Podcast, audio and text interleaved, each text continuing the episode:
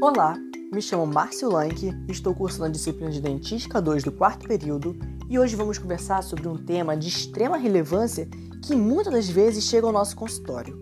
Como sabemos, o trauma dental é um evento comum principalmente em crianças e muitas das vezes, como consequência desse trauma, temos a fratura de incisivos.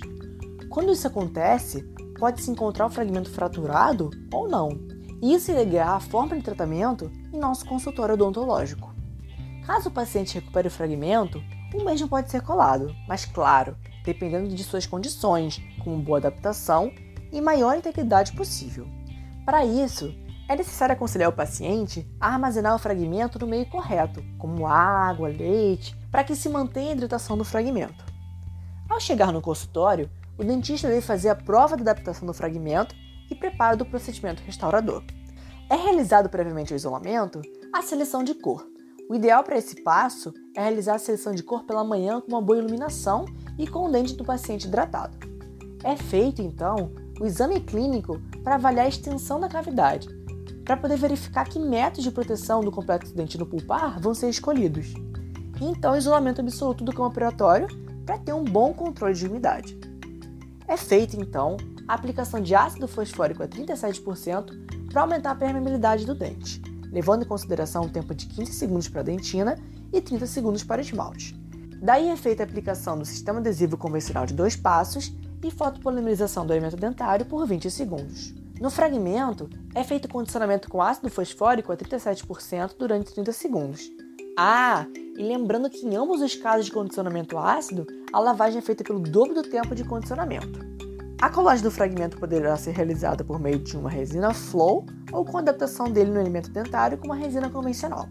Após o procedimento restaurador, caso seja perceptível a linha de união entre o dente e o fragmento, pode ser realizado um bisel na face vestibular com posterior restauração com resina composta híbrida para que se tenha uma melhora no padrão estético restaurador.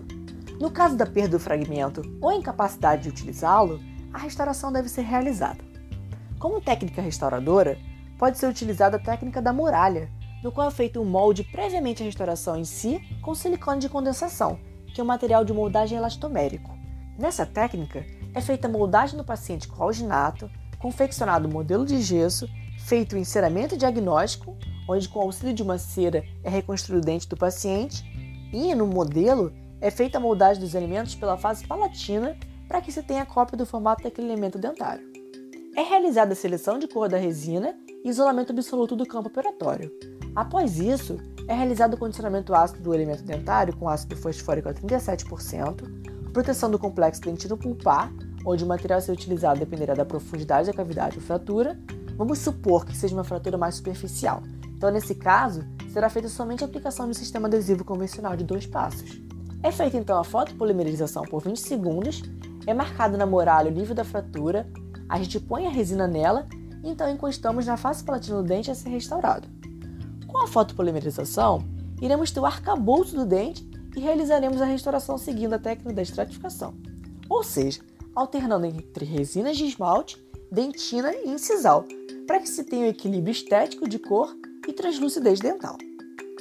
Por fim do procedimento restaurador, levando em consideração tanto a colagem do fragmento quanto a restauração pela técnica da muralha, é removido o isolamento absoluto do campo operatório realizada a conferência dos contatos oclusais com papel carbono e é feito acabamento e polimento da resina composta a fim de se remover os excessos da restauração e proporcionar boa lisura e brilho superficial. Tal processo é iniciado com o desgaste da restauração com brocas diamantadas da série 2135F e 2135FF, seguindo o desgaste com taças de borracha, como as presentes no Kitchen Hands. Por fim, utiliza-se a broca de carbeto de silício e escova de Robson com pasta diamantada a fim de proporcionar brilho e lisura à restauração.